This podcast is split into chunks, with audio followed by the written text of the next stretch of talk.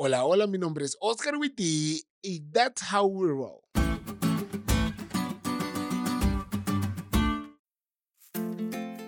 Si te has mudado a un lugar muy lejos, seguro sabrás que no te puedes llevar todas las cosas que tenías en el lugar anterior. Así que vendes cosas en el lugar y compras nuevas en el lugar al que vas. Bueno, eso es exactamente lo que nos pasó a mi esposa y a mí cuando llegamos aquí a los Estados Unidos tuvimos que comprar algunos muebles y en el afán de comprar un mueble barato, porque pues estudiantes, nos metimos a ver muebles en Amazon y compramos uno. El detalle es que habíamos olvidado por completo de que los muebles de Amazon llegan desarmados y quien tiene que armarlos sos vos. Cuando llegó a la caja fue algo cómico ver cómo nos la quedamos viendo. Sacamos del manual y le dije a Esther, déjamelo a mí. Para eso tenés esposo, chiquita. No, hombre, un ejemplo de hombre que resuelve.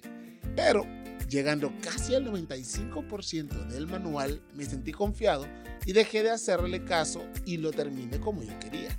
Y después de casi una hora de estar armándolo, me di cuenta que seguir las instrucciones en un 95% puede ser una muy mala idea. Y eso te lo digo yo ahora, como máster en armado de muebles de Amazon, y te lo dice la Biblia. Varios salmos hablan de la ley de Dios pero de forma especial el salmo más largo de la Biblia habla completamente de los beneficios de la ley de Dios que actúa como un manual de instrucciones para la vida. Mira lo que dice el salmista. Dichosos los que van por caminos intachables, los que andan conforme a la ley del Señor. Dichosos los que obedecen sus mandamientos y de todo corazón lo buscan.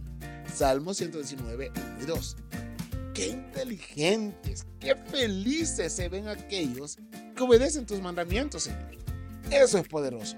Porque nadie lee el manual de instrucciones y dice, ah, ok, allí dice que lo haga de esta manera, pero no lo voy a hacer así. Mejor lo voy a hacer de esta forma completamente diferente. Eso no tiene sentido. Así que el instructivo traza mis acciones, el camino por el que yo voy a andar. Creo que por eso el salmista dice, los que andan conforme a tu ley, porque la ley me traza el camino por el que yo voy a andar.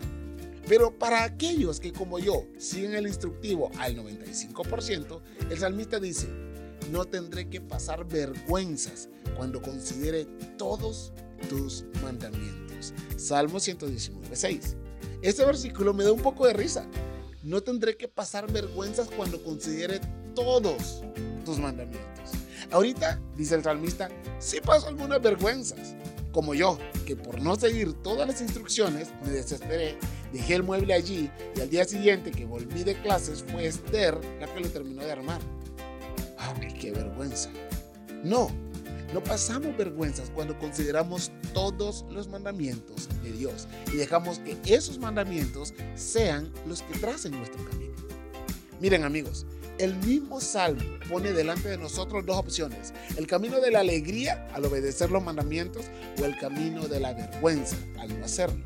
Te recomiendo que esta semana tu caminar sea orientado por los mandamientos de Dios en lugar de tus propios mandamientos y escojas la alegría en lugar de la vergüenza.